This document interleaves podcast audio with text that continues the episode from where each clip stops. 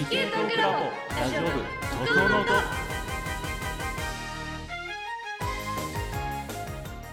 皆さんこんにちは理系トークラボラジオ部特オの音通称特音をお届けしますパーソナリティは毎度無茶な話題でおなじみのまさきですえーと今度のネタも日本史絡みを予定していますカリウムです。えー話題は基本本番の1時間前ぐらいに焦って考えてますパズネですよろしくお願いします。よろしくお願いします。このラジオはオンラインコミュニティ理系トークラボに所属する研究員たちがワクワクするような科学トピックや科学を楽しんでいる人のお話をお届けする番組です、ということでですね、えっ、とカリムさん日本史絡みですか？はい、えっ、と今度あネタバレはしなくていいんですけど いやいやいやいや、あの前に日本史絡みで、はいはその大河ドラマのネタであのちょっとあの、うんうん。やりましたけど、同じ大河ドラマの同じ時時代で、うんうん。あの地震が結構絡んでる時がありまして、なんでへ私あの専門地地学ですから、あこれはもういいあそういえばそうででしたねとか。いいいいネタになるかなと思って、あの日本史と地震の話を、はい、しようと思っております。そしてはい風見さん、1時間前ぐらいに焦って考えるんですそうですねまあまあ私も似たようなもんなんです 僕はもうと一緒やと思ってますねまさきさんも ああ同同類ということとで、はいまあ、適当な男性2人と生真面目な女女性1人ということでお届けしております。はい。新真面目かな。だらしのない男性と。ね はい、すいません。ということで、えー今回の特報ノートも最後までお楽しみください。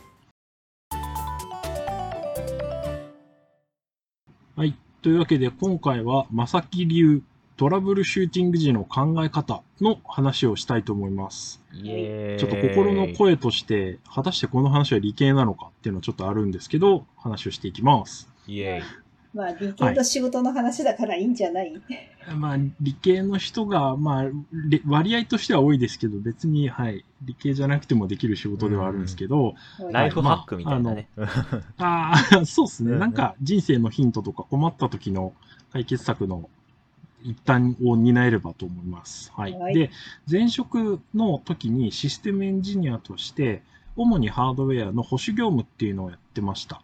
うんで、保守業務の中でも特に顧客へ納品したシステムとかハードウェアがトラブっているのを何とかするっていう業務が一番しんどかったですと。はい。まあ、それはしんどいですよねっていうね。お客がせかすよね。あ、そうなんですよね。横にいたりするんで、は い結構。うわ、うわーってなりながら仕事してました。うんで、未経験で入社して半年でそういった業務を一人で担当する羽目になって、経験がないので、えっと、純粋にこう調べたりしながらリズムで対応するしかありませんでした。でその時の経験から、いくつか、えっと、tips が明文化できるかなっていうのがあるので、それのお話をしたいと思います。で、うんお断りなんですが、当たり前じゃんっていう内容もいっぱいあるんですけど、うんあの、意識的にやらないと案外できてないことが多いように見受けられてますので、ちょっとうんわざわざ喋ってみようと思います。はい。いやねはい当たり前が一番難しいんですよね、そうなんですよ。特になんだ、ってそうよ。うん、特に焦ってたりするとね、うん全然わかん、わけわかんなくなっちゃうんで。うんはい。ということで、まずトラブル対応ってそもそも難しいよねっていうお話をします。うんはい。で、普通よくある問題って、なんか原因があります。うんその結果はどうなるでしょうっていうのを解く問題が多いんですよ。うんうんうんうん。で、これって普通に順を追って考えていけば、まあ、ある程度大体わかるんですね。うんはい。で、例えばで言うと、い岩を蹴って足を骨折するうんって、まあ当然といえば当然じゃないですか。で、今度トラブル対応っていうのは、えっ、と、起きてる現象から原因を特定しなきゃいけないので、向きが逆なんですよ。うん。これは結構難しくて、なんで難しいかっていうと、その起きてること、起きてることを引き起こす原因って、いくつもあり得るし、うん。その、そもそも何がそれを引き起こすかわからないっていう二重苦なんですよね。でこれを例えて言うならば、足を骨折しました。なぜでしょう？っていう問題を問われてることになるんですね。で、で、それを解く解くために、あの、なんだろう、どっか出かけましたとか、車にひかれましたみたいな質問をいっぱいしなきゃいけなくて、うんやっぱ大変よねっていうのが、まあトラブル対応みたいな問題の解き方になりますと。いうので、まあ大変なんですよ。うん ちょっと遠い目をしちゃいましたけど。うんはい。で、えっと、トラブってるシステムについて、えっと、よく、あの、考えておかなきゃいけないことがあって、うん通常の状態のシステムとは違っていて、トラブっているシステムっていうのは完全のブラックボックスだと思った方がいいっていうのがあります。うんでこれ、な完全なブロックボックス。要は、通常こういう風な動きをしているんだけれども、うんえっと、それも一回、そう、そうはなってないと思って対応した方がいいです。っていう話ですうんトラブってるということは通常起きちゃいけないことが起きてるので、うんうん通常起きてることも一回忘れて対応した方が安全です。ううんんで、えっと、割とやりがちなのが、通常普通にやって問題ない操作でも、トラブっている時とかトラブりかけた時にやっちゃうと大惨事を引き起こすことがあります。うんはい。で、これの例として、えっと、二つあるんですけど、一つ目が、えっと、サーバーが、こう、過負荷で、わーってなってシステムの調子が悪い時に、うん原因を調査しようと思って、うんわーってなってるサーバーにいっぱいこう問い合わせをかけると。あの、CPU どんぐらい使っとんやとか、なんやかんやっていうのをアクセスしていろいろすることで、サーバーの負荷がより上がって、最後の引き金を引くことになるっていうのはちょこちょこ起きます。うんはい。なので、えっと、割と、こう、気軽にトラブってる時にいろんなところを見ると、事故が起きるっていうのは、割とあるあるですと。うんえー、じゃあどうやってそれ調べるんだろうなとか思っちゃったんだけど。ああ、えっと、あんましアクセスしない方がいいってことじゃん。えっと、起きてる事象からどこがやばそうかをちゃんと、うんあの、あの、ね、狙っていくというか、うんある程度推測して、それ、それに関係ないようなところから潰していくんですよ。あだから、やばそうなところは極力触らない。ーうんあ、ここは大丈夫だよね。うん、大丈夫だったっていうのを積み重ねていって、あ、じゃあこいつだよねっていうのを突き止めるっていうのが僕がよくやるやり方です。まあ、安全牌からね。あそうですね。うん大丈夫そうなところが大丈夫であることを確認するみたいなね。うんなるほどなるほどはい。はい。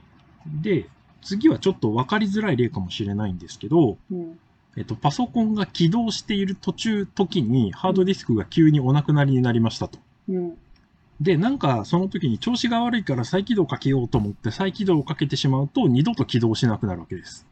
いやー。まあハードディスクがお亡くなりになってるからそうなんですけど、で、うん。この例でどういう、あの、ことができるかっていうと、うん。電源を切らなければ、えっと、OS が動いているのであれば、うん OS の上で動いているアプリの設定情報とかは抜き出せたかもしれないんですよ。こう意外とハードディスクが壊れても、いきなりパソコンダメになることって、だダメにならないことがあって、えーはい。つまり、そのハードディスクからこうメモリの上に読み出したデータでパソコンが動いてる状態っていうのが必ずあるんですよ。あうんうんーうん。まあ要は、ハードディスクが、ハードディスクがだダメになってても動いてる状態っていうのがあって、その時に気づければ、一部情報が救えたかもしれないってういうの可能性があったりするので、まあ、普通問題ない操作でもトラブってる時にやるとやばいよねっていうのが割とあります。んなるほどね。はいうん再起動なんかよくやりますけどね。あ、えっとね、えっと、つ通常の対応としては正しいんですよ。うんあ正しいんですけど、すごい特殊な場合において、あの、そう、そう、そうしない方がいいあ。場合もある。っていう話ですうんそこの見極めは普通できないし、しな、しなくてよくて、うんなんかパソコンおかしいなと思ったら、とりあえず再起動っていうのは正しいです。うん。ふあの、普通のユーザーというか、普通のパソコンはそれで大丈夫です。うん。で、なんかすごい重要なサーバーとかでそれをやると、ちょっとうん悲しいことになることがあるっていうぐらいのニュアンスでした。はい。なるほはい。で、次、えっと、トラブルが起きた時の典型例の話をしていきますが、うん。えっと、大体何かを誰かが変えてます。何か変化点が必ずあり、ほぼ必ずあります。うん誰かがなんかやっちまってるってことだね。やっちまってるか、まあ、普段はやらかさ、やらかしたことにならないんだけど、うん。たまたまやらかしたことになっちゃったとか、うん必ず誰かが何かを変えたから、おかしなことになってるっていうパターンが多いです。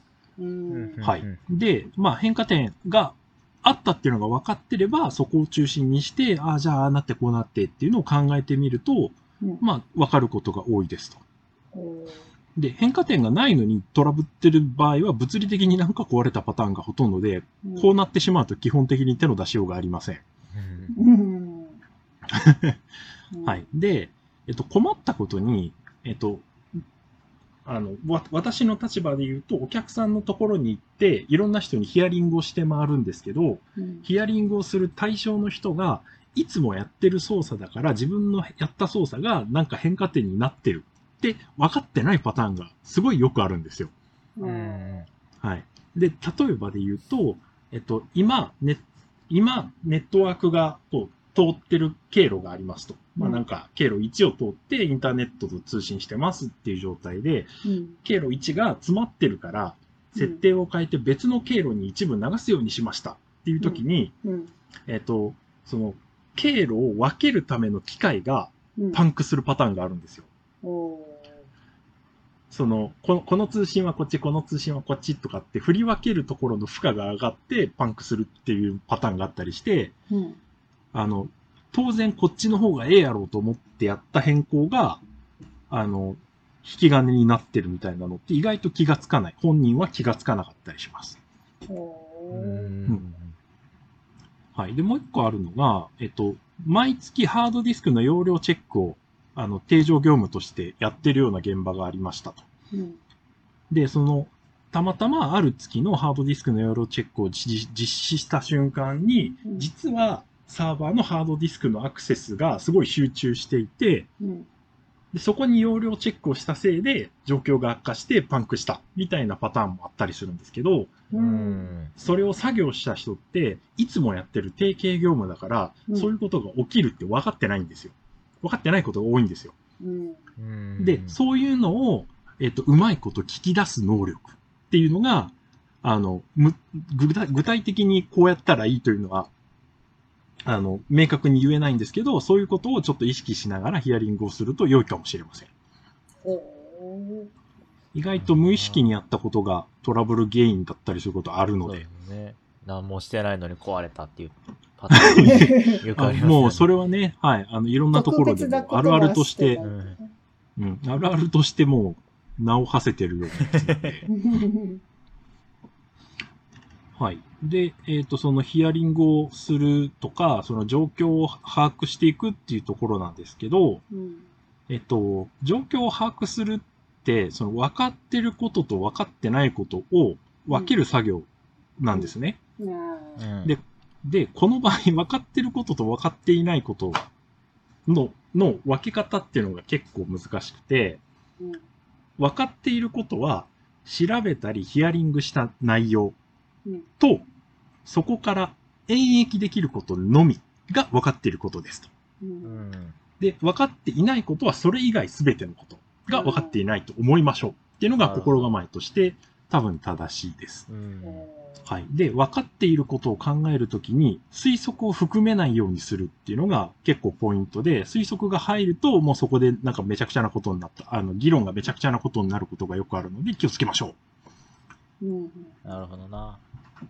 うんだから通常こうなってるから、これはこうだろうな、みたいなことはもう分かってないことに含めないとダメだと。そうですねんう。そうです。あの、最初に言ったブラックボックスっていうのとちょっと被ってくるんですけど、そういう認識の方が、あの、トラブルを解決するのはやりやすいかなと思ってます。うんうんはい。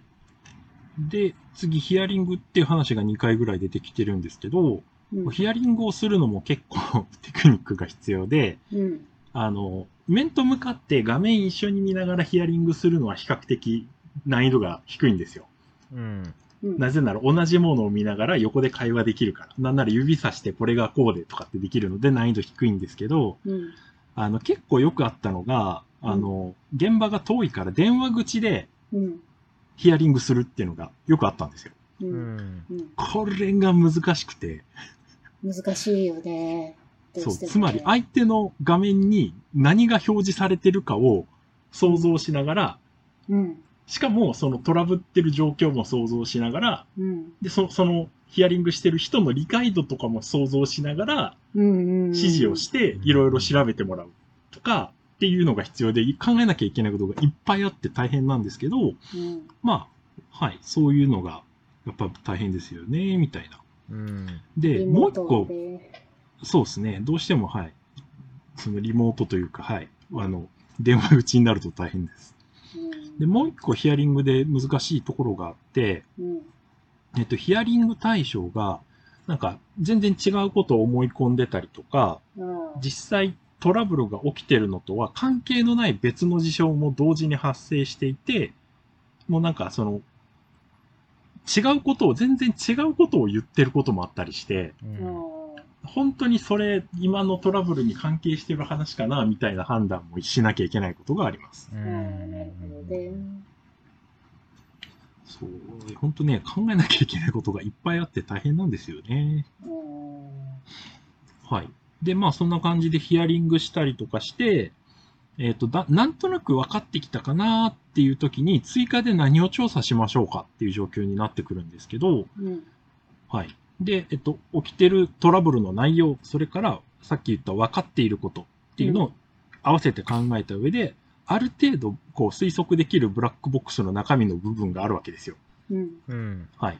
で、えっと、そうなってきたときに、ある程度何を調べんなんかなっていうのが、まあ分かってくることが多くて、うん。で、まあそれが分かんない場合っていうのは結構お手上げなんですけど、まあそういう場合はまあ、あの、経験のある人に聞くとかしかないんですけど、うん、まあある程度見えてきたら、その中で調査できそうな安全そうなところをまずリストアップして、そこから潰していくと。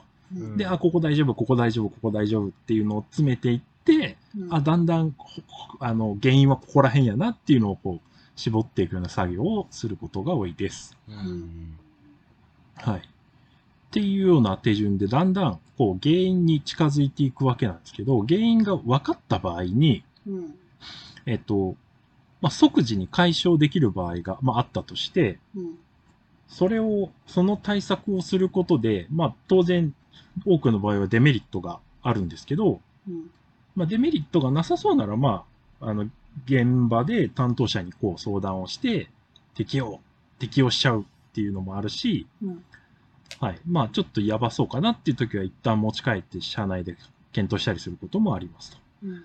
で、ここでね、そのデデメリットがなさそうかどうかの判断っていうのが結構重要で、これしくると大変なことになるんですよね。う。うんん。はい。で、まあ、解消できない場合、その場でパッと解消できない場合は、対応策を考えるんですけど、うん。まあ、あの、大体、まあ、二つぐらいあって、宿体運転でなんとかならんかってまず考えます。うん。で、宿体運転っていうのは機能制限をして、なんとか持ちこたせる、も持ちこたえさせるみたいな感じで、うん。まあ、レスポンスが悪いんですけど、まあ、動きますとかう、ん。その、ログインするまでの待ち時間が今までの3倍なんですけど、そのうちログインできますとか、うんっていうような形でギリギリ生きながらえさせるような、えっと、状況にするっていうのが宿体運転ですと。で、どうしても宿体運転もできんってなった場合には、うん。なんとか解消するまで人海実践術で、あの、代替できへんかとかっていうのも検討したりします。うん。人海戦術。はいそう総力戦っていうことですよね。あ、そうそう、機械、要はその、なんていうの？その、システムがやってる処理をうん。人間がやります。ええあの、要は一時的にもういろんな部署からいっぱい人かき集めて、無理くりなんとかする。うん。で、それが必要かどうかっていうのも、まあ、状況によって必要だったり必要じゃなかったりするんですけど、うん。そういうところの判断もしなきゃいけなくなります。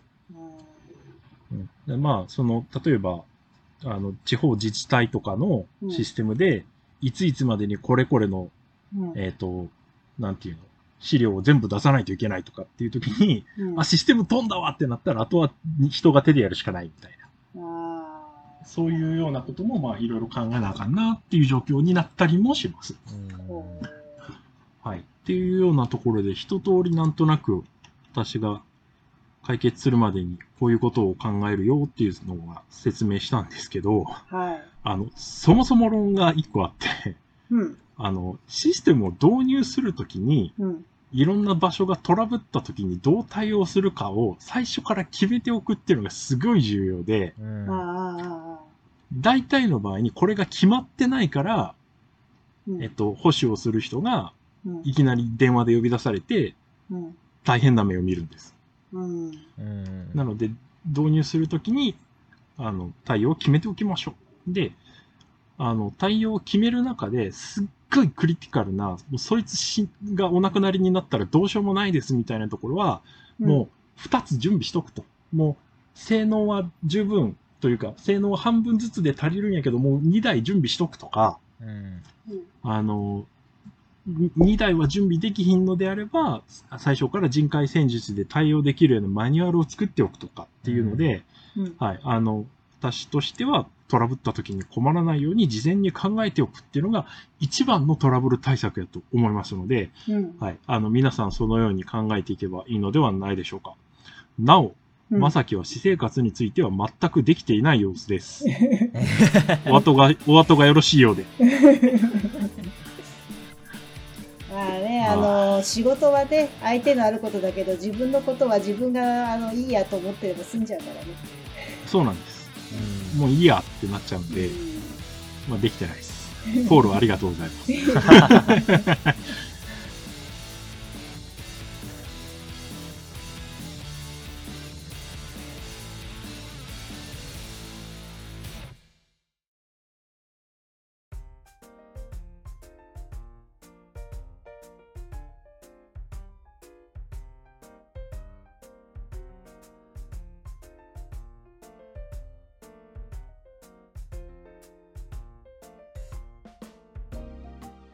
この番組では皆様からのお便りを募集しています。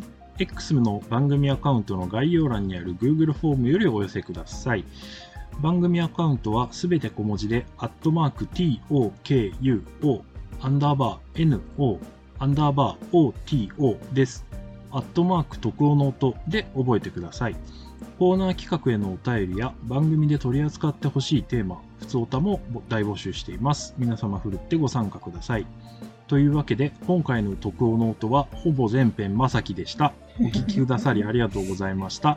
お相手は理系トークラボラジオ部のいつも通り無謀なまさきと、カリウムと、カズデでした。さようなら。次回もお楽次回もお楽しみにしみにまたね